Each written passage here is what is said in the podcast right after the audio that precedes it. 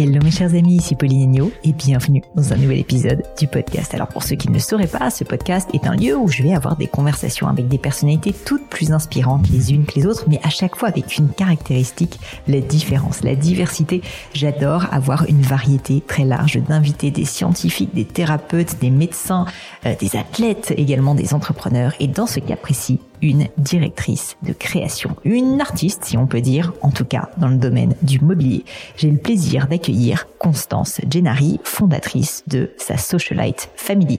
Si vous souhaitez faire un petit coucou à Constance et la suivre, sachez qu'elle est disponible à la fois via Socialite Family sur Instagram où elle est très active, mais également sur LinkedIn et sur son compte Instagram personnel, Constance Gennari. Je vous mets tout ça dans les notes de l'épisode et puis n'hésitez pas bien sûr à aller faire un petit tour sur le site de Socialite Family qui est hyper intéressant et agréable aussi à Alors qu'est-ce que Socialite Family et qui est cette fameuse Constance Gennari? Vous allez comprendre quand euh, je vais vous parler un petit peu de son passé, ce dont on a fait dans l'épisode. Elle est née d'une mère française complètement flamboyante, artiste, chineuse dans l'âme et d'un père italien qui lui a transmis l'amour inconditionnel de l'Italie, mais aussi du beau. Et c'est vraiment ça qui fait la caractéristique de Constance. Elle aime le beau, elle le voit partout. Elle crée d'ailleurs, comme elle le dit si justement, des accidents de beau. Elle aime l'impromptu, l'improbable, l'incertitude dans le beau et n'aime pas se cantonner justement à juste du bon goût. J'ai trouvé que cette démarche était très intéressante et c'est pour ça que j'ai voulu l'avoir sur le podcast pour mettre en lumière justement un métier qui n'est pas facile, celui de la création, de la direction artistique et de la direction de création. Ce qu'elle fait depuis maintenant des années pour The Socialite Family, pardon, un média qui était donc un média sur le monde de la déco, devenu aussi éditeur de mobilier et d'objets contemporains. Vraiment, cet épisode, je le crois, est très intéressant pour toute personne qui s'intéresse à la créativité. Toute personne aussi qui croit peut-être n'être pas créatif, avec les mots de Constance, vont découvrir qu'on a tous une part de créateur ou d'artiste en nous. Mais je ne vous en dis pas plus et laisse place à cette conversation avec Constance Gennari. Bonjour Constance. Bonjour Pauline. Merci mille fois d'avoir accepté cette invitation. Euh, je suis ravie de vous accueillir sur le podcast. Ça fait un moment euh, que j'avais très envie d'en savoir plus sur votre parcours. Alors j'ai fait quand même mes petites recherches. Je voulais commencer non pas par parler tout de suite par The Socialite Family, mais plutôt par parler euh, de création et de comment euh, cet amour euh, du beau, en fait, tout simplement, vous était venu. Donc, si ça vous va, j'aimerais bien qu'on fasse un petit retour en arrière et que vous me parliez de votre enfance. Où est-ce que vous êtes né? Où est-ce que vous avez grandi? Comment était votre famille? Comment est-ce que vous avez commencé, tout simplement, à vous intéresser euh, au beau, qui est aujourd'hui votre métier? Merci pour cette question, j'adore. bah évidemment, on sort pas, on sort pas une collection de son chapeau du jour au lendemain. En effet, c'est vraiment toute une éducation euh, qu'on a et qu'on traduit à la fin, à un moment donné de sa vie, par euh, concrétiser quelque chose en fait. Donc moi, je suis née à Paris, d'une mère parisienne et d'un papa milanais. je suis la troisième sur quatre enfants, donc j'ai deux frères et une sœur, Laetitia, Paolo et Marc-Henri, mon petit frère. Et en fait, on a vécu entre Paris et Milan, voilà, toute notre enfance. moi, j'ai une mère artiste, enfin qui était commerçante dans la mode enfantine à une époque, mais qui euh, a fait euh, l'école Camondo, elle allait faire les arts déco avant de rencontrer mon père. Elle a passé sa vie à nous emmener, euh, surtout moi, la petite dernière, parce qu'elle laissait mon frère et ma sœur à la maison, qui était un petit peu plus âgée, donc qui pouvaient rester seuls. Et moi, c'est elle qu'elle traînait tout le temps aux puces. On avait des petits lévriers italiens, donc tout petits lévriers. Donc moi, je, je, traînais, enfin, je baladais les deux petits lévriers, tout en attendant ma mère qui faisait ses allées, enfin, qui était dans les allées des puces de Saint-Ouen elle passait son temps là parce qu'elle est collectionneuse dans l'âme. Elle aime ça et puis voilà, c'est sa passion depuis toujours. Donc nous, euh, on a vécu euh, dans une petite maison dans le 16e, toute petite, euh, mais qui était et qui est toujours d'ailleurs très très théâtrale parce que voilà, c'est une collectionneuse qui vit sur fond de vinyle baroque. Donc elle nous a emmené beaucoup. encore une fois, toujours plus moi que les deux autres et que les trois autres, parce que mon petit frère est arrivé après, il est né, elle l'a eu plus tard. Donc, euh, voir toujours des opéras baroques quand on était petit. Moi, j'ai tout vu. Elle avait un, un abonnement, donc euh, voilà, elle écoutait, euh, elle, écoutait autant les Doors en vinyle que euh, que Handel, Gluck, Porpora. donc, c'était assez sublime. On avait un clavecin 18e en plein milieu du salon parce qu'elle voulait que mon petit frère joue de, de, de du clavecin et de l'orgue. D'ailleurs, on avait un orgue dans l'entrée. Incroyable. Tout ça très théâtral avec euh, des, des, euh, des tissus partout. Elle achetait des vieux rideaux 18e de château qu'elle mettait dans une entrée, puis autre chose. Et puis tout à coup, euh, elle collectionnait l'art premier. Donc on avait des sculptures africaines partout. elle adore les tapis anciens 18e, que ce soit des tapis chinois ou des tapis perses, mais troués partout. Mais c'est pas grave, c'est justement parce qu'ils sont d'époque. Quand on était petit, on pouvait pas s'asseoir sur n'importe quel fauteuil parce qu'ils étaient en tapisserie d'époque. donc abîmé, euh, un peu comme dans un musée. Voilà. Et nous, voilà, quand on venait, il fallait être peigné à table, en robe de chambre, euh, voilà, mettre le couvert, tout ça évidemment avec des verres en cristal, de l'argenterie tous les jours. On a vécu là-dedans. comme dans un théâtre, enfin comme dans une boutique d'antiquaire, un peu comme on voit au Grand Palais, ces boutiques où il y a beaucoup beaucoup de, de tapis partout, mais qui, tout est sublime. Et voilà, c'est des gens qui sont passionnés, quoi. Et donc un gros gros bazar. bazar, mais bazar chic.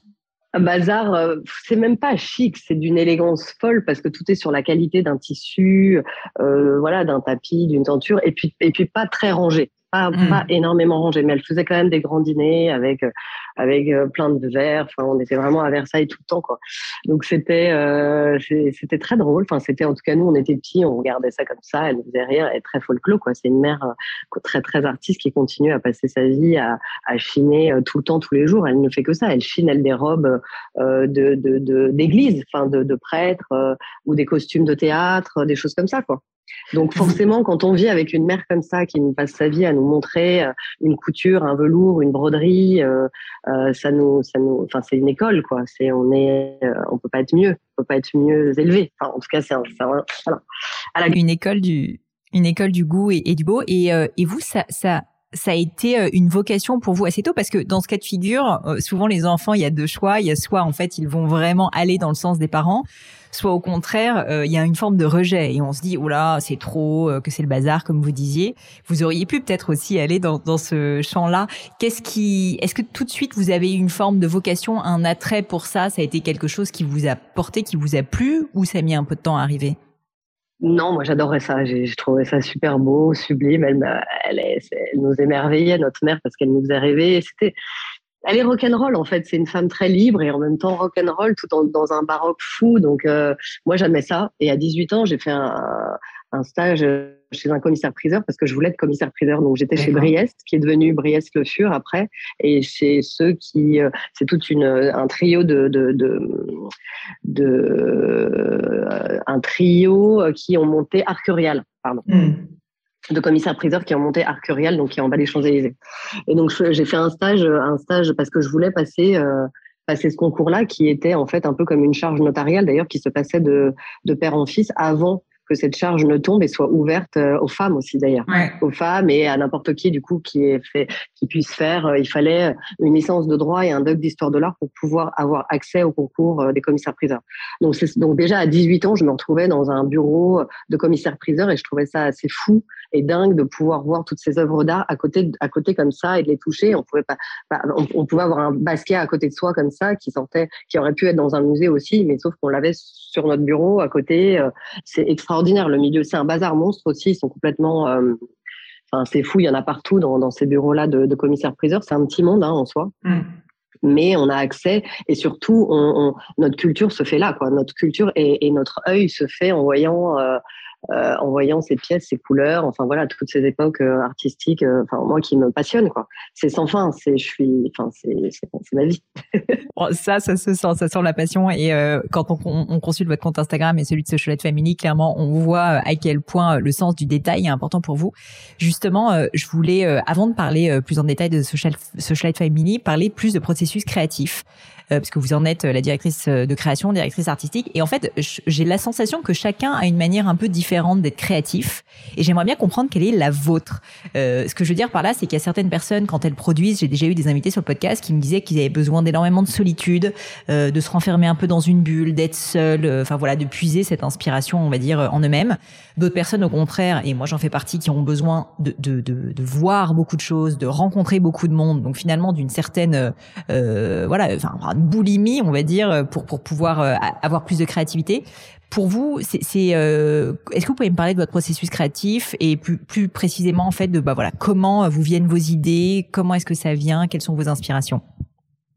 Moi, c'est un peu les deux, en fait. C'est un peu ce mélange-là des deux. C'est-à-dire que on peut pas. Euh, enfin, moi, j'ai besoin d'être seule et de me concentrer, mais en même temps de faire aussi plein de rencontres. J'ai besoin d'être seule parce que j'ai des flashs et j'ai besoin de calme pour euh, travailler. Et moi, je travaille beaucoup en consultant beaucoup de livres, beaucoup de revues, beaucoup de choses. Et pour ça, il faut être seule et dans le calme.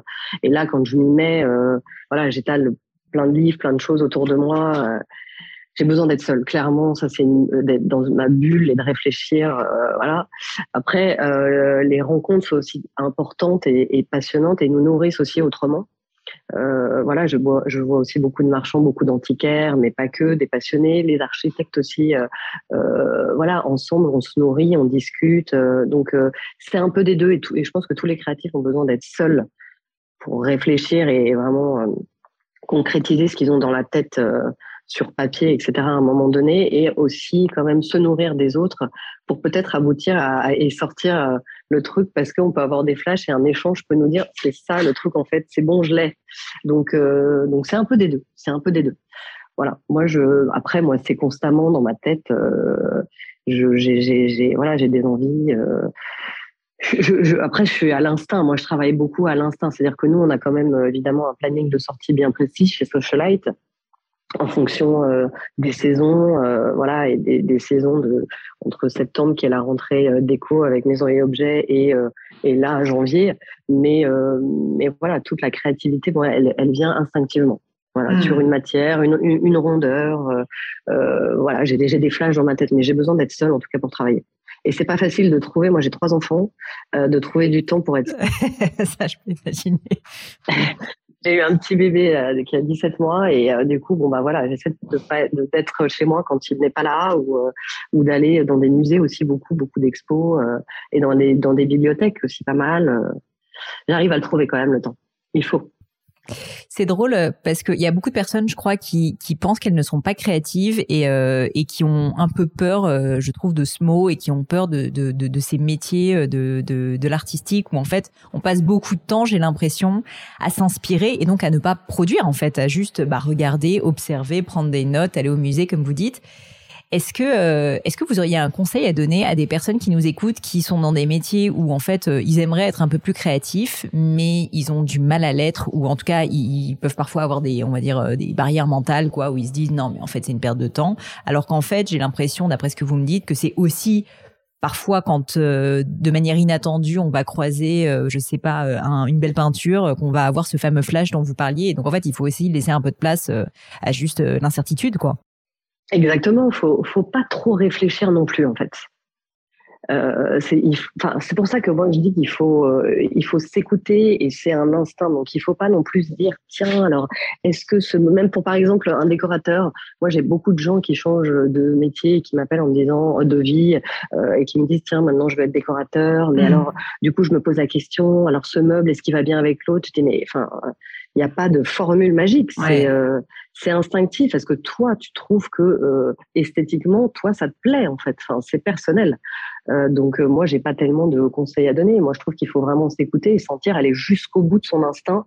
Et quand on pense que c'est la, la, bonne matière, en tout cas, ou la bonne forme, ou la bonne euh, je sais pas, le bon dessin, il faut y aller, il faut aller jusqu'au bout, quoi. Faut se lancer tout le temps parce qu'on doute constamment en fait quand on est euh, créatif justement. Et je trouve que d'ailleurs, il y a une part de créativité dans tout le monde. Moi, tous les gens que j'ai rencontrés et dans tous les appartements que j'ai photographiés au début de Socialite Family, les gens me disaient ah mais je sais pas si ça va te plaire, je sais pas si en fait oui il y a une pression quoi un peu. Il y a une pression, mais chez tout le monde il y a quelque chose tant que c'est fait avec son âme et que c'est personnel et que mmh. nous on aime son appartement et qu'on le trouve agréable, enfin en tout cas et qu'on l'a fait euh, avec ses tripes, on va dire, euh, même la, kitscherie euh, devient très jolie.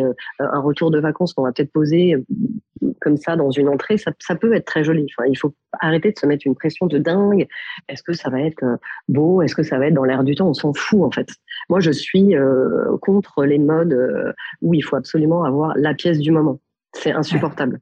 Après, on retrouve chez tout le monde la même pièce. Ça veut dire quoi en fait qu'il faut suivre? Alors pour avoir un bel appartement, il faut avoir la lampe Arco ou la lampe machin. C'est non. Il faut garder sa personnalité et avec l'âge, normalement, on arrive un peu d'ailleurs comme dans les vêtements à trouver un peu plus sa personnalité, son goût au fur et à mesure de de, de, de, son âge, enfin de, de l'expérience. Peut-être qu'au début, on tâtonne parce qu'on ne sait pas trop quand on est un peu jeune, les premiers appartements qu'on met, mais euh, au fur et à mesure, je pense que l'œil s'affine quand même. C'est hyper intéressant parce que je pense que beaucoup de personnes, en fait, par manque de confiance en eux, n'assument pas d'avoir une personnalité ou de, enfin voilà, d'avoir un certain nombre de goûts et ont peur de faire un faux pas en matière esthétique. Non, mais les accidents sont hyper intéressants. Ce sont pour moi des accidents heureux euh, quand euh, euh, voilà, on peut arriver à trouver une pièce qu'on aime. Et ben il faut y aller et pas se dire tiens mmh. alors je l'achète parce qu'il y a une signature ou je l'achète parce que c'est la pièce que j'ai vue dans le magazine juste avant. Non, surtout pas. Vous l'achetez parce que vous l'aimez et qu'elle vous donne une émotion qu'elle vous fait vibrer, qu'il y a quelque chose qui se passe, qu'on aime la regarder euh, et pas la regarder cinq minutes. Enfin, moi, chez moi, mmh. quand les pièces que j'ai, euh, je les aime d'amour, je les regarde, quoi, je les observe et elles me font du bien. C'est ça, en fait, la déco aussi. C'est, enfin, toute cette histoire d'univers, tout ce métier qu'on fait, c'est pour nous faire du bien et, qu'on en rit aussi. Enfin, c'est euh, de l'humour. Moi, c'est un peu comme les Italiens. toutes les pièces qu'ils font, les Italiens, dans le design et dans l'histoire de design, c'est d'abord c'est aussi pour la fonctionnalité, mais c'est aussi pour s'amuser, pour euh, la regarder. Enfin, s'amuser, c'est pas de rire aux éclats, mais en tout cas que ça, qu'elle soit étonnante, qu'elle fasse, voilà, qu'elle nous fasse du bien. Vous avez euh, chez vous ou quelque part des pièces, pas dont vous avez honte, mais qui sont des pièces qui vous plaisent à vous. Et d'une certaine manière, d'autres personnes externes pourraient se dire bon, bah c'est pas forcément de bon goût, mais vous en fait, justement, c'est votre kiff, ça vous plaît, c'est c'est c'est vous. Oui, j'ai un fauteuil que j'aime beaucoup d'un Italien que je, qui me fascine, qui, euh, qui s'appelle Osvaldo Borsani. Donc, c'est, euh, il est décédé, mais il a monté euh, Techno, donc c'était du mobilier de bureau milanais. Et c'est une lounge chair. Alors, je sais plus la référence exacte, CH quelque chose, 140, je crois, de mémoire. Et en fait, c'est elle fait un peu fauteuil de retraité, entre guillemets. Très confort. Ouais, hyper confort parce qu'en fait, on peut soulever euh, jusqu'au pied, quoi. Donc, on a l'impression qu'on est euh, un peu comme dans un avion, euh, mais vraiment la dernière classe, enfin la plus haute, je pense. Elle fait un peu fauteuil de retraité et je la trouve assez drôle. Elle est très, elle fait vieillotte, quoi. je pense que ça, elle est un peu bizarre pour les gens. C'est trop, trop, chelou d'avoir ça. Et moi, je l'adore. Et en plus, elle est dans un vieux velours vraiment d'époque. Euh, marron clair, enfin bon voilà, très bizarre. Et je l'adore. Et d'ailleurs, elle peut aussi, le, dossier évidemment se, se, redresse ou s'allonge au, maximum. J'aime bien cette idée en tout cas d'accident et de fait que tout tout euh, tout ne soit pas forcément euh, sur des rails quoi finalement et qui est un peu de bah aussi de c'est ça la créativité quoi qu'on sorte un peu des sentiers battus finalement. Complètement. Et ça, c'est ce que j'essaye de montrer aussi dans les sujets d'écho qu'on a, c'est de passer d'un univers à l'autre et pas forcément d'avoir euh, une unité ou, euh, ou euh, des sujets trop uniformes où tout le monde a la même chose et tout le monde a le même esprit, d'un esprit un peu craft, un peu naturel, comme un peu de, en ce moment où les gens vivent un peu de plus en plus à la campagne, on va dire, donc tout est très neutre, très naturel a un esprit, mais c'est très bien, hein, c'est très beau, a un esprit beaucoup plus chargé, beaucoup plus euh, baroque entre guillemets, euh, qui me plaît énormément. J'adore c'est drôle parce que ce que tout ce que vous me dites m'évoque, c'est euh, que finalement, et je le dis pas du tout de manière euh, dévalorisante, au contraire, il faut une certaine dose de confiance en soi pour assumer le fait de euh, ben, mettre un, un siège pour retraiter euh, chez soi, qui en fait va être cool parce que c'est complètement inattendu, mais bon, euh, c'est pas c'est pas cool pour tout le monde. Et je voulais savoir si vous, enfin, d'où vous venez cette forme de confiance? J'imagine que ça vient de l'enfance et c'est pour ça que je vous avais posé cette première question. Mais est-ce que vous avez essayé de la cultiver? Est-ce que euh, est-ce que de temps en temps vous doutez vous-même et vous dites non mais là en fait je vais peut-être un petit peu trop loin ou euh, comment ça se passe de ce point de vue-là? Je doute tout le temps, mais j'aime prendre des risques et comme encore une fois, je, suis mon instinct. Euh, il faut pas être trop lisse aussi parce qu'on devient un peu boring. Enfin, et, euh, voilà, on peut pas, on peut, voilà, on peut pas plaire à tout le monde non plus. Moi, j'aime bien dans les collections prendre des risques sur une couleur, un motif, une pièce qui va peut-être pas du tout être dans les dans les codes. Même en interne, j'aime bien parce que les filles trouvent ça ah c'est bizarre. Euh, et quand elles trouvent ça bizarre, je suis contente en fait. C'est justement c'est justement ce qui m'intéresse. Si c'est bizarre et que t'aimes pas, en fait, enfin, pas que t'aimes pas forcément, mais si c'est bizarre et que ça te trouble et que ça te dérange un peu, c'est que je suis contente, en fait. Je vais le faire.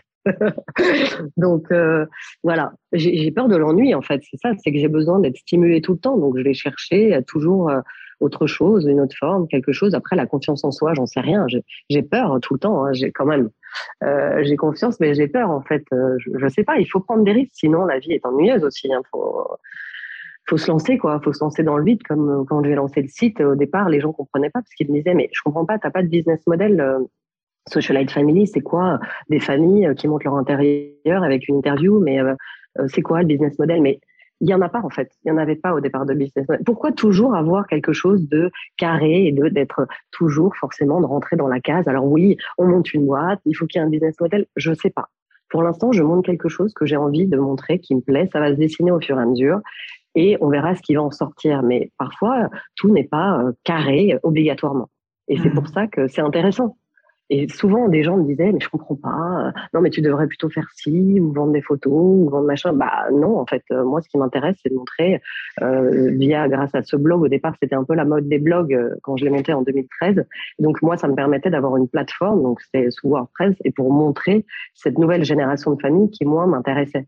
M'intéressait parce que c'était des femmes qui étaient libres en fait, tout en étant évidemment mariées avec des enfants, mais qui continuaient à travailler, à faire leurs choix, à faire leur choix de vie avec aussi des enfants. Alors c'est dur parce que euh, on veut tout faire hein. à 30 35 ans on va avoir des enfants et puis on veut aussi bosser et puis on veut aussi avoir les moyens de s'acheter euh, un bijou si on a envie toute seule pas forcément attendre que son mari nous l'achète partir en vacances euh, voilà avec ses enfants les embarquer donc aussi les élever d'une autre façon que l'éducation que nous on a eue parce que forcément avec des enfants qu'on a un peu plus tard et eh ben on, on, les élève différemment parce qu'on veut passer aussi du temps avec eux et un temps quand même très précieux donc forcément bah ils nous suivent plus qu'à une autre époque quoi où on était plus, euh, voilà, les enfants étaient plus dans leur chambre, plus isolés qu'avec les parents euh, qui avaient plus leur vie, en fait, de côté, de l'autre côté. Donc c'était ça qui m'intéressait. Et puis voilà, ça s'est formé au fur, ça s'est formé au fur et à mesure où j'ai eu voilà des marques qui m'ont appelé et c'est comme ça que j'ai commencé un peu entre guillemets un petit business. Mais je voulais pas redevenir une une référence en casting de famille non plus. Donc quand avait des marques comme Mongo qui m'appelaient pour faire de l'édito web euh, avec eux et trouver la bonne famille dans le bon appartement, en soi, c'était pas forcément euh, à terme euh, ce qui m'intéressait. Quoi. Je voulais pas, euh, parce que ça me pointait au nez en fait que je mmh. devienne un peu la fille qui trouve les bonnes familles dans le bon appartement. Je trouve que voilà, c'était ça qui m'intéressait. Il y avait plus assez de surprises et d'accidents, peut-être dans ce genre oui, de cas. exactement, exactement. Après, si ça devient trop redondant, c'est exactement, ça devient moins intéressant. Pour revenir au début justement euh, du magazine, euh, parce qu'à l'époque c'était un magazine euh, online Socialite Family, est-ce que ça a été pour vous un, espèce de flash? J'aimerais juste revenir au tout début à l'idée. Je comprends que vous aviez cette envie de mettre en avant des femmes, des familles dans, leur univers intérieur, mais de, de enfin, comment est venue l'idée quoi finalement? Enfin, qu'est-ce qui a suscité cette idée? Et est-ce que vous êtes décidé rapidement de vous dire allez c'est bon, je lance un blog, on verra bien ce qui se passe? Il y a eu un peu des deux. C'est vraiment en observant autour de moi euh, mes amis euh, qui me fascinaient, euh, pour certaines, où je trouvais mais, c'est dingue d'arriver, d'avoir des appartements très simples avec quelques pièces de famille récupérées à droite et à gauche, deux trois tableaux, sans forcément avoir. Ça, me, je trouvais ça très beau. En fait, j'avais besoin aussi de leur demander bah, où est-ce qu'elles chinaient, comment, quand est-ce qu'elles avaient le temps de chiner, tout, voilà, tout, aussi de leurs mmh. enfants, etc. C'est parti de là, je trouve. Voilà, je trouvais qu'il y avait un peu une transformation. Bon, alors après, c'est très urbain, c'est une certaine catégorie de, de, de, personnes aussi dans les, voilà, dans, dans des villes comme Paris où bah, les filles travaillent quand même pas mal avec des bons salaires, donc forcément euh, voilà, c'est dans des appartements assez intéressants. D'ailleurs, tous les appartements que je photographie ne sont pas que des appartements qui font 200 mètres carrés. J'aime bien le préciser parce que souvent les gens disent, oui, évidemment, euh, c'est des grands appartements. Et la, et, la photo euh, transforme aussi beaucoup. Mmh. Les grands angles font croire que l'appartement est immense, mais parfois, on a aussi des tout petits appartements qui sont aussi très, très beaux et très mignons et très intéressants.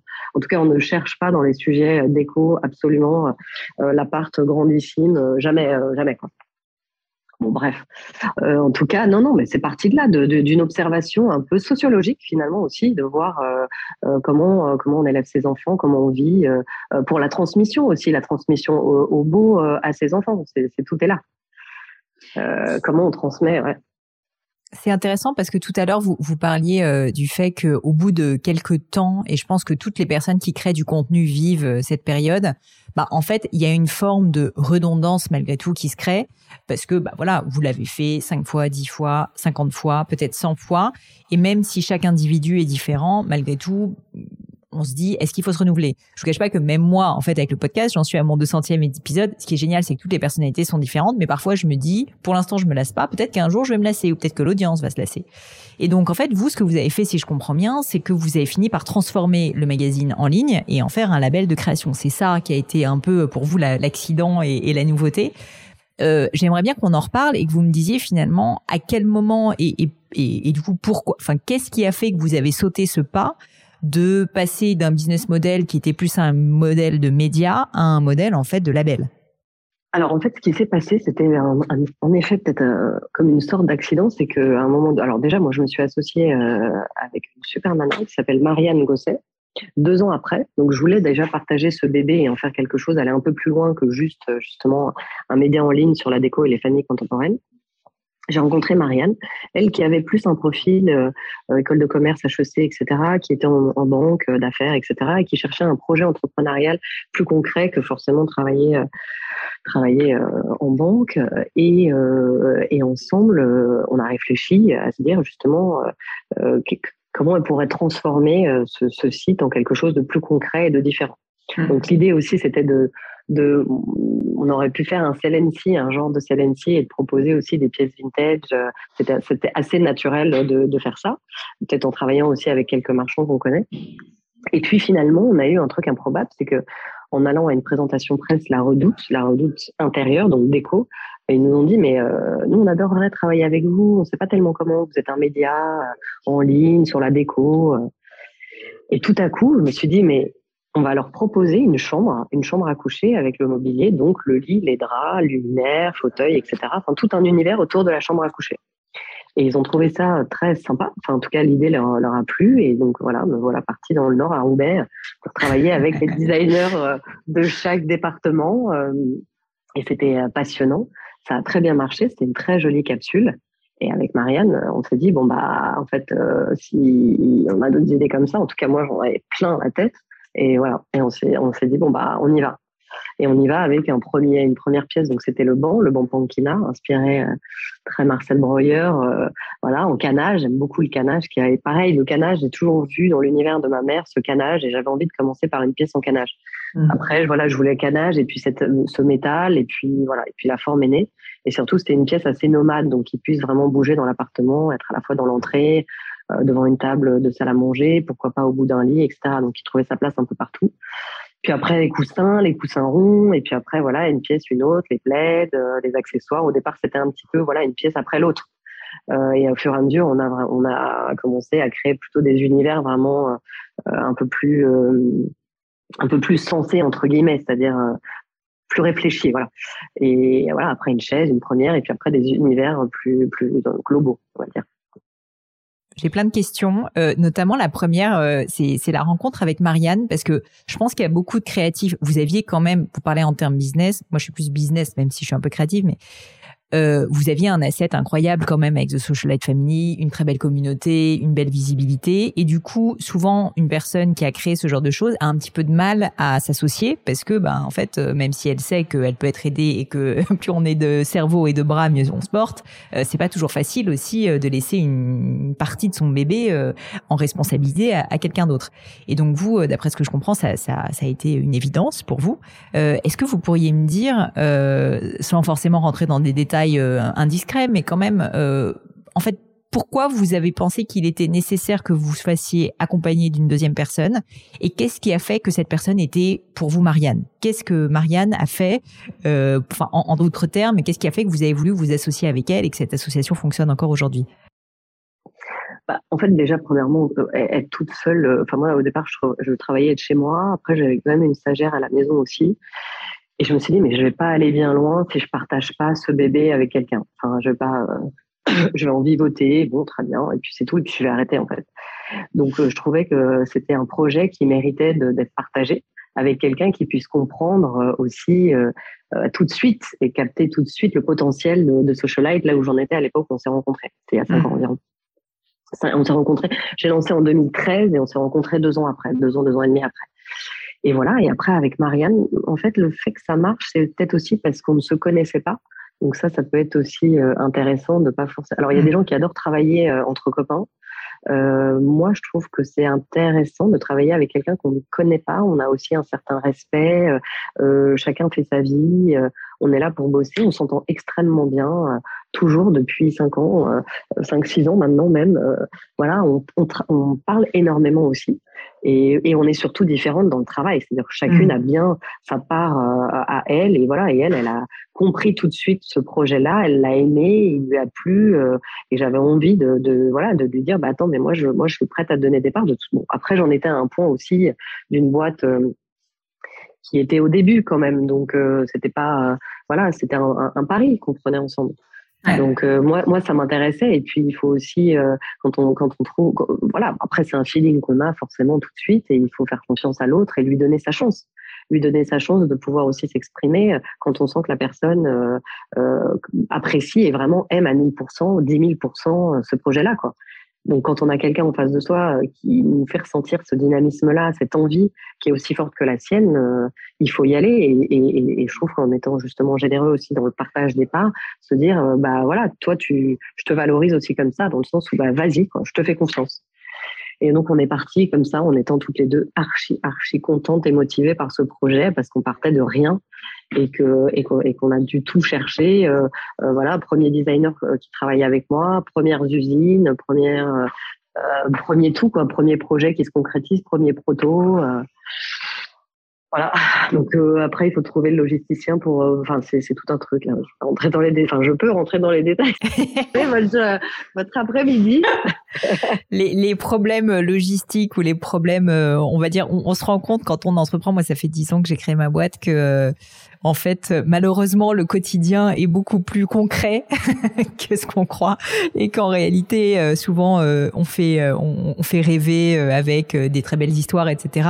Que la réalité de ce qui nous occupe, c'est répondre à, alors moi, un exemple bête hier pour un shooting photo, est-ce qu'il faut qu'on paye le gardien pendant trois nuits de suite parce que sinon, le, matériel photo va peut-être être volé, il n'y a pas de personne pour pour régler ça, il n'y a pas de gardien sur le parking. Donc, des détails, on va dire, très bassement technique.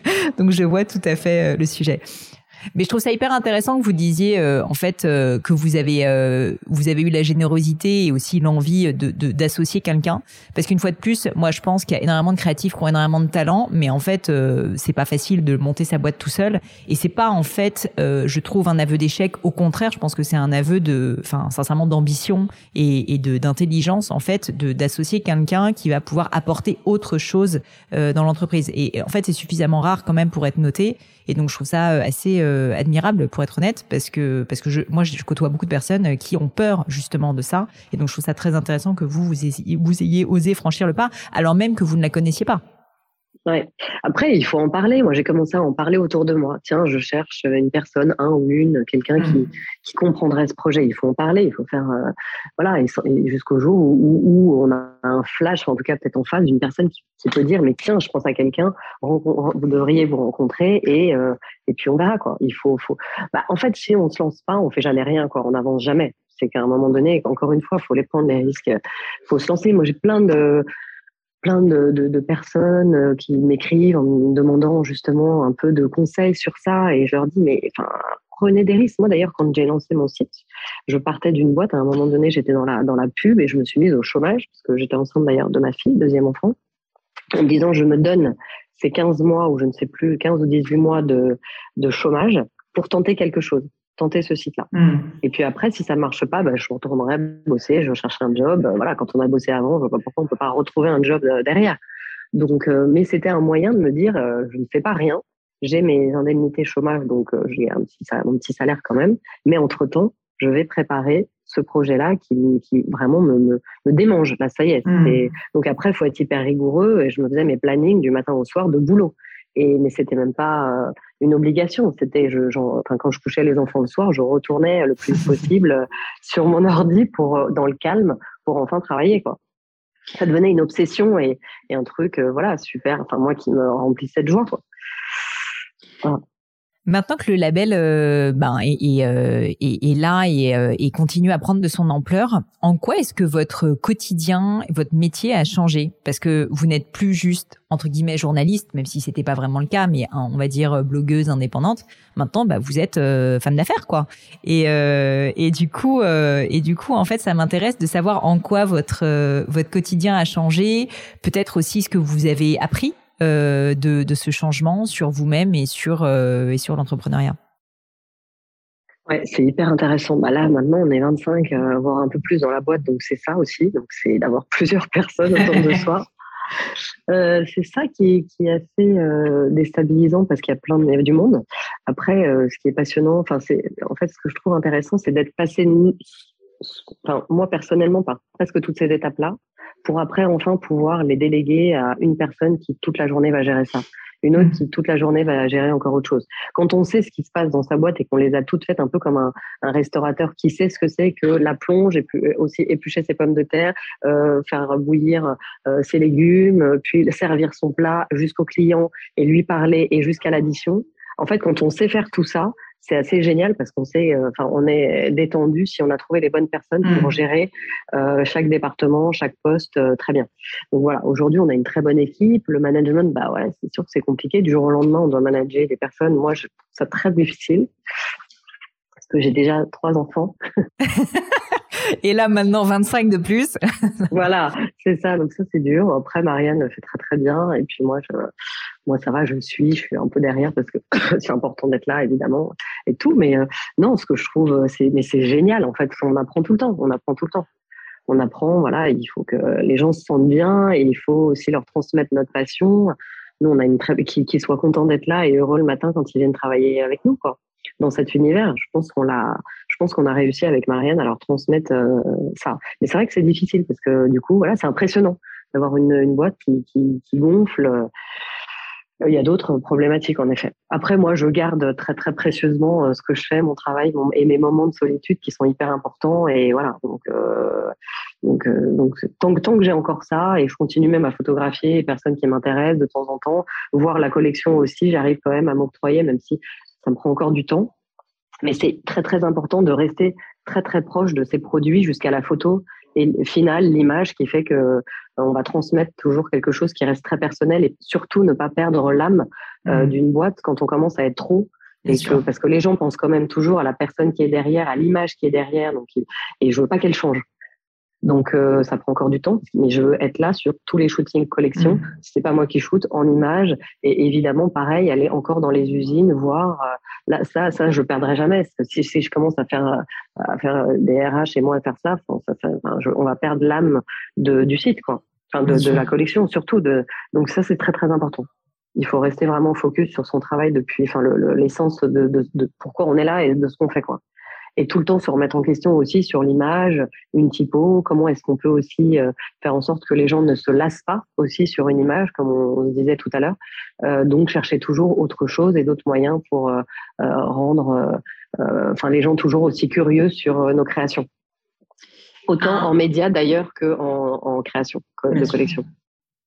Un point, euh, un point qui, m'interpelle là dans ce que vous dites, c'est que maintenant bah, vous êtes 25 et donc bah, forcément votre rôle et les interactions autour de vous, elles ont changé et pour autant vous essayez de garder ces moments dont on parlait de créativité, où vous êtes euh, seul, vous bah voilà, vous réfléchissez, vous avez vos flashs, etc. Et je peux imaginer que c'est pas facile parce qu'avec trois enfants, 25 personnes, une boîte en forte croissance, je me reconnais un petit peu, euh, même si j'ai pas d'enfants, euh, bah, réussir à tout faire rentrer là-dedans, euh, c'est pas facile. Est-ce que vous avez mis en place, on va dire, des règles qui sont que je sais pas, euh, à midi vous sortez, vous allez faire votre vie et justement vous avez ces moments-là? Parce que sinon en fait je trouve que la vie nous bah, nous, nous, nous, prend dans un flux, dans un flot euh, inarrêtable, qui fait qu'en fait on n'a plus ce temps-là. Donc comment est-ce que vous arrivez à faire pour le conserver? Oui, bah complètement. Bah, euh, rien qu'hier justement, je, non lundi, euh, lundi, euh, j'ai embarqué l'équipe design voir l'expo de Sotsas au Centre Pompidou qui se terminait et Torre Sotsas qui est un grand designer italien qui a marqué vraiment l'histoire du design avec plusieurs mouvements. Bon bah voilà, eux, les filles, je les ai emmenées. Moi, j'avais pas eu le temps d'y aller et que ça se terminait le jour d'après. Et voilà, donc je les ai embarquées. Il faut absolument ça, c'est précieux. Je ne pense qu'à ça en fait, qu'à ces moments-là où je peux m'isoler et travailler. Donc il y a plein de moments dans la semaine où je suis pas là une matinée pour travailler. Et donc je fais ma vie et c'est comme ça. Et ça, il faut le faire tout le temps, donc il faut pas se mettre trop. J'ai déjà beaucoup de rendez-vous, mais il faut pas s'en mettre trop du coup pour arriver à se bloquer une matinée ou une après-midi pour soi et pour euh, pour être en dehors du bureau ou pas d'ailleurs, peut-être être là, mais mhm. faire des choses en interne ici euh, pour avancer dans, dans son processus quoi de création. Mhm. Ça c'est obligatoire c'est obligatoire, mais moi, c'est, je peux pas faire autrement. Ça me démange, sinon je deviens folle. C'est comme quelqu'un qui, qui arrête de faire du sport et qui, du coup, euh, est pas bien parce que c'est, c'est son exutoire. Enfin, j'en ai besoin. Garder sa liberté, en fait, c'est ça. Ouais, c'est ça. Mais c'est drôle parce que souvent quand on entreprend, on aime la liberté et puis il y a un moment quand même dans la vie de l'entrepreneur où ben notamment quand on commence à avoir des collaborateurs, on est censé être exemplaire, on est sur place, on veut être à leur service et donc on perd un peu cette liberté. Oui, mais c'est, si on fait ça, on n'arrive plus à travailler en fait. On perd sa créativité, on peut, on est dépassé. En effet, il faut surtout pas se laisser euh, embarquer. Tant pis, quoi. Tant pis. Moi, je préfère euh, déplacer des rendez-vous. si... Alors après, ça dépend lesquels, évidemment. Si c'est hyper important, oui. Mais je, il faut vraiment s'obliger à garder ça, enfin ces moments pour soi. Mmh. Absolument. Tant pis, ça changera pas la donne de, de la boîte, c'est sûr c'est comme ça. Après, moi, c'est ma boîte. Donc, euh, les gens n'ont pas à savoir forcément ce que je fais euh, un jeudi matin ou un vendredi. Euh, j'ai pas de compte à rendre. Quoi. je les rends à, Marianne si elle, elle, a besoin. Mais je veux garder cette liberté-là pour travailler. Sinon, sinon, en fait, je suis enfermée. Et justement, on crée sa boîte pour avoir cette liberté-là. Si on finit par s'enfermer, on devient malheureux. Hmm. Si demain, ça, si c'est ça, moi, je, je, enfin, ça serait trop dur. Je pourrais plus, quoi. Il faut, c'est précieux, ça. C'est vraiment précieux. Et elle le sait très bien, Marianne d'ailleurs, elle le sait. Elle, elle, elle sait que j'ai mes moments où voilà. Et je pense que plein de créatifs, moi j'ai pas mal d'amis euh, stylistes ou autres qui ont besoin de partir des journées euh, pour chiner ou elles vont au puce même de Londres ou ailleurs. Elles ont leur journée de bulle de travail à elles et c'est important. Voilà, c'est normal en fait, je pense, dans des boîtes. Complètement. Euh, une dernière question avant que je passe à mon petit crible du gratin qui sont les questions de fin. Euh, c'est en fait tout simplement euh, l'avenir de The Socialite Family, donc qui est devenu un label euh, qui continue à croître, qui continue donc à avoir bah, de plus en plus de collaborateurs et aussi de produits. Euh, c'est quoi votre vision pour The Socialite Family dans les deux, cinq, peut-être même dix ans? Quel serait votre rêve finalement pour euh, pour ce label? Moi, j'adorerais pouvoir le développer plus à l'étranger et pouvoir aussi à terme pouvoir signer des, des lieux euh, à l'étranger aussi, comme des hôtels ou autres. Hmm. J'aimerais beaucoup pouvoir euh, ouais, faire en sorte de développer cette, euh, cette marque et ce lifestyle euh, à l'international. Ben, c'est tout le c'est tout le bonheur que je vous souhaite. Pas facile, mais mais euh, peut-être en commençant par l'Italie, Milan, ça peut être sympa. euh, oui, ouais, exactement. Bah là déjà, on a ouvert euh, un pop-up euh, à Lyon en décembre et on va, je pense, s'y installer définitivement. Déjà à Lyon, donc on commence déjà à descendre un petit peu. Mmh. Et puis après, on va aller, on ira aussi probablement à Londres à terme. on verra. Super. Plein de projets. À suivre. à faire à suivre. Euh, pour terminer, en fait, j'ai quelques questions que je pose toujours qui sont euh, ce que j'appelle mon crible. C'est un peu des questions perso, vous allez voir. La première, c'est est-ce que dans votre vie personnelle, professionnelle, vous avez vécu un grand échec? Un échec et surtout l'enseignement que, que vous en avez tiré, un moment qui a été dur, un moment peut-être de doute si c'est pas vraiment un échec. Euh, mais surtout, ce qui m'intéresse, c'est la partie aussi enseignement. Ouais, bah justement, en fait, le site est né euh, grâce grâce à un échec où juste après, euh, euh, en fait, j'étais dans une, j'ai atterri dans une agence de pub euh, que j'ai détesté. Et j'ai détesté ce milieu. J'ai trouvé ça, j'ai trouvé que c'était vraiment de l'esbrouf. Les gens en question, enfin, je, je, moi, j'aime admirer les gens avec lesquels je travaille. Et je ne peux pas citer le nom de la boîte parce que je pense qu'ils vont, vont, pas être mal le prendre. Mais ils vont se, ils vont se, se reconnaître. Et, euh, et je trouvais ça, euh, enfin voilà, je, je, voulais travailler avec des grands créatifs. Qu'est-ce qui vous a déplu qui m'ont déçu, qui m'ont déçu par la non-culture, par ce bluff de gens, euh, voilà, qui font les grands, qui font les grandes personnes et qui en fait c'est que c'est que du, du vent quoi. Enfin, en tout cas, mmh. à ce moment-là où moi j'étais dans, dans ce moment de, de création, j'étais très très très déçue. Et tous les soirs, en fait, je rentrais chez moi en me disant, mais qu'est-ce que je fais là? Je suis avec des impostures les unes après les autres. On payait une fortune en plus, donc ça m'énervait. Euh, et je me disais, mais c'est du flanc, c'est du vent, c'est rien. Et en fait, c'est ça qui m'a fait, déclenché euh, la création de Socialite parce que j'avais besoin de faire vraiment des choses, euh, quelque chose de plus sensé, quelque chose qui me plaise à moi et de pas perdre du temps avec euh, avec des gens euh, qui ne m'inspiraient pas et que je trouvais vraiment, enfin que voilà, que je, je, voulais pas être à leur côté quoi. Donc ça, c'était un, c'était un mal pour un bien et qui m'a fait énormément de bien, qui m'a vraiment déclenché euh, l'envie de pouvoir enfin être capable de faire de, concrètement, euh, faire un truc à moi personnellement et, qui, qui m'animait quoi.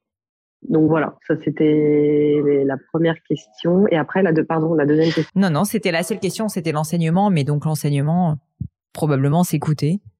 Oui, non, mais parfois on peut avoir des flashs, une déception qui en fait euh, euh, nous font rebondir sur autre chose de, de beaucoup plus sain et de, de génial. Euh, les échecs ne sont pas que des, des, des choses malheureuses. Enfin, pour soi, peuvent nous, nous amener à, des, à un bonheur à terme, en fait, à nous réveiller. Ça peut être des déclencheurs mmh. et des, des, électrochocs qui font que du, coup, tout à coup, on se réveille en se disant, mais, mais évidemment, mais évidemment, ça y est, c'est le moment. En fait, ça y est, je suis prête.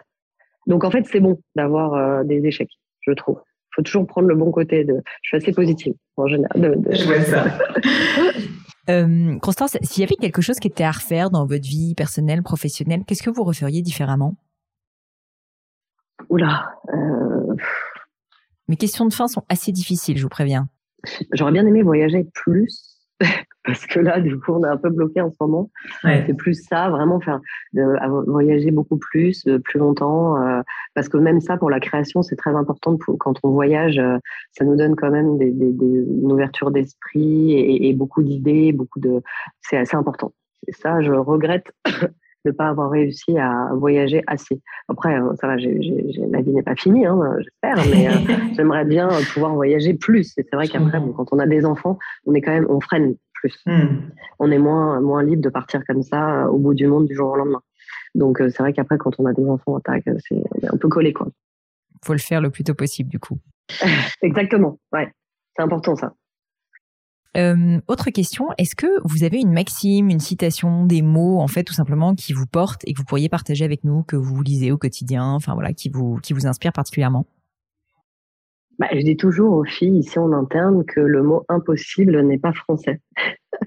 je, trouve ça insupportable quand euh, on travaille avec des gens et même parfois nos fabricants qui disent non, ça c'est impossible parce que pour moi rien n'est impossible mais dans tout. Donc on va trouver d'autres solutions, on va trouver des alternatives. Ok, c'est pour vous c'est pas possible, bah on va travailler ensemble pour que bah on, réussisse ensemble à trouver une solution. Très clair. Encore une question. Est-ce que vous avez une croyance qui est controversée? Qu'est-ce que ça veut dire? Ce que je veux dire par là, c'est euh, que vous constatez que le monde, le grand public, n'est pas tout à fait d'accord avec, euh, enfin, ou croit quelque chose, et, et vous, vous croyez plutôt l'inverse. Je vous donne un exemple. J'ai eu euh, sur le podcast une personne qui est mentaliste qui s'appelle Fabien Olicard qui m'a dit euh, moi euh, je crois que les personnes âgées en fait ne sont pas plus sages. Au contraire, il y a plein de biais cognitifs qui font que plus on vieillit, moins on est sage.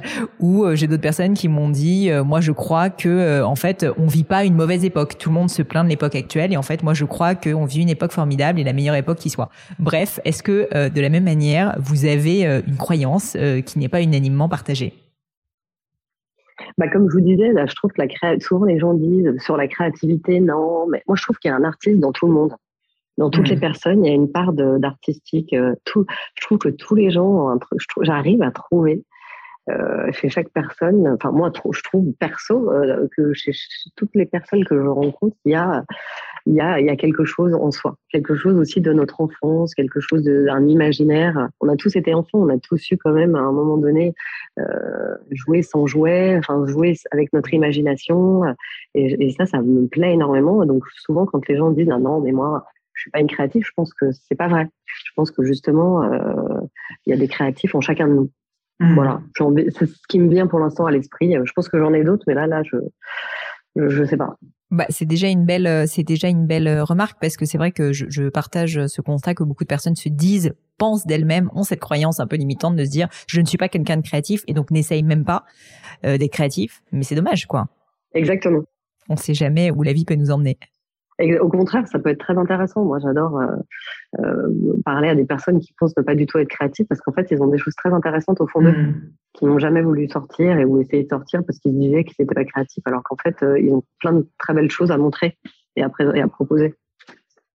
Dernière question pour vous, Constance. Est-ce qu'il y a un livre ou des livres euh, qui vous ont marqué particulièrement, que vous recommandez le plus autour de vous, qui vous ont peut-être transformé aussi? Ça peut être de la littérature, des BD, euh, des livres de d'art, euh, peu importe. Oui, bah moi, il y en a tellement. comme j'adore le travail de toujours l'italien Gino Sarfati sur sa façon de concevoir les luminaires, qui est un Milanais euh, voilà, qui, qui, a fait toute une collection euh, de luminaires. Ça, je suis fan, ça me transporte. Euh, moi, j'adore tous les livres d'Omus, de la collection d'Omus. Ah en fait, c'est une rétrospective euh, de toute l'histoire du design. Alors, quand on a mm. ça chez soi, j'aime bien les consulter régulièrement pour avoir des, des bouffées de, enfin, ça me nourrit sur sur plein de choses. Domus, c'est fantastique, par exemple. Ça, c'est un incontournable qu'il faut avoir. Même les anciens, les anciennes éditions aussi de Domus, pas forcément les toutes nouvelles, toutes dernières. C'est clair. Constance, merci mille fois pour votre temps. C'était passionnant. Je vous remercie d'avoir accepté cette invitation. Si on veut vous retrouver, donc ça se passe sur le compte Instagram Socialite Family, bien sûr, sur le blog aussi, donc euh, sur le site internet, je le mettrai dans les notes. Vous avez un compte Insta perso aussi où on peut euh, vous envoyer un petit coucou si jamais euh, on a envie de parler créativité avec vous. Et, et aussi, je pense que vous êtes sur LinkedIn, si je me trompe pas. Oui, absolument. c'est ça. Absolument. Bon, J'y vais pas bah souvent, mais euh, je, je regarde bah, de temps en temps. On privilégiera plutôt Instagram. Constance, merci mille fois pour votre temps et je vous souhaite évidemment tout le succès du monde avec euh, cette belle aventure. En tout cas, merci d'avoir partagé avec nous euh, ben, toutes ces inspirations et cette idée d'accident que je retiens, que je trouve vraiment très intéressante. Merci mille fois. Merci à vous. C'était aussi très très agréable comme interview. Bye bye les amis, c'est la fin de cet épisode, mais avant de vous quitter, quelques détails en plus. D'abord pour toutes les infos sur le podcast et cet épisode, ça se passe sur polinegno.com, vous aurez tout promis, juré. Aussi, si vous souhaitez me contacter pour me poser des questions, me proposer de nouveaux invités, eh bien n'hésitez pas à le faire directement sur LinkedIn, Instagram ou YouTube, je vous attends. Enfin, encore mille merci de m'avoir écouté jusqu'ici, j'espère de tout cœur que ça vous a plu et je vous dis à très vite pour un nouvel épisode.